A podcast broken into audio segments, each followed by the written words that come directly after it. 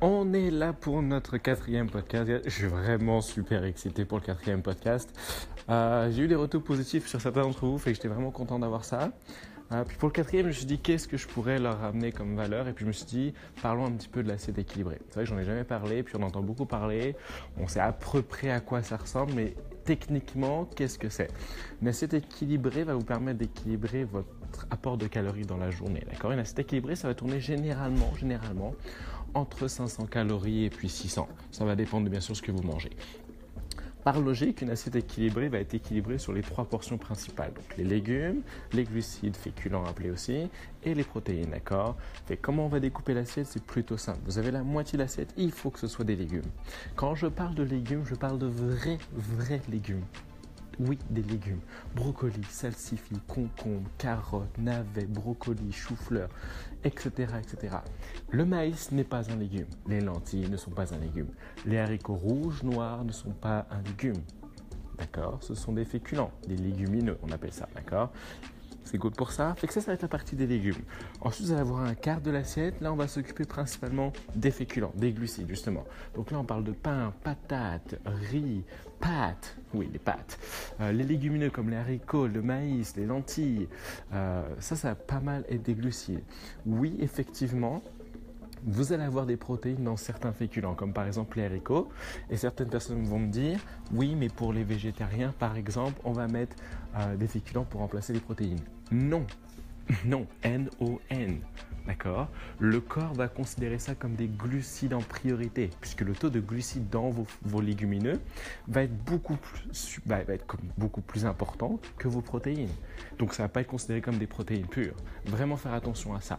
D'accord Pour le dernier quart, c'est tout ce qui va être justement les protéines. Fait que là, je parle vraiment de protéines, protéines. D'accord Fait que vous avez la viande, effectivement, euh, qui est une grosse source de protéines. Vous allez avoir la dinde, le bœuf, etc. Vous allez avoir les œufs également, les produits laitiers. Et pour les végétariens, vous avez également d'autres solutions, d'accord? Vous avez tout ce qui est à base de soja, à base de kale. Euh, vous allez avoir plein de choses qui vont être intéressantes, qui vont être des substituts de, viande, d'accord? Vous pouvez en trouver partout maintenant, ça se fait vraiment assez bien, surtout ici à Montréal, d'accord? C'est quand vous avez cette proportion puis cet équilibre entre les trois, c'est là où ça devient intéressant pour votre corps, puisqu'il a puisé un petit peu partout ce qu'il a besoin sans avoir d'excès. Maintenant, dans votre assiette équilibrée, il y a un petit trick, d'accord? Euh, La chose étant, il faut savoir que quand votre quart de gras il est légèrement dépassé, puis qu'au lieu de prendre le quart, vous prenez comme le tiers ou la moitié, comme on a tendance à faire, euh, tout ce qui va être en trop, qui va dépasser le quart, le corps ne va pas pouvoir le métaboliser. D'accord? Je vous expliquerai plus tard dans un prochain podcast comment ça se passe avec le sucre.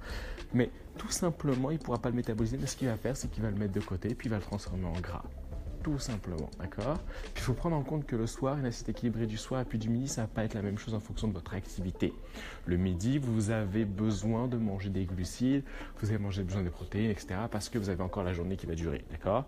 Le soir, c'est légèrement différent. À moins que vous alliez travailler, vous alliez vous entraîner, l'apport de glucides nécessaire pour votre corps, il va quand même être moindre. Forcément, vous allez vous coucher. D'accord?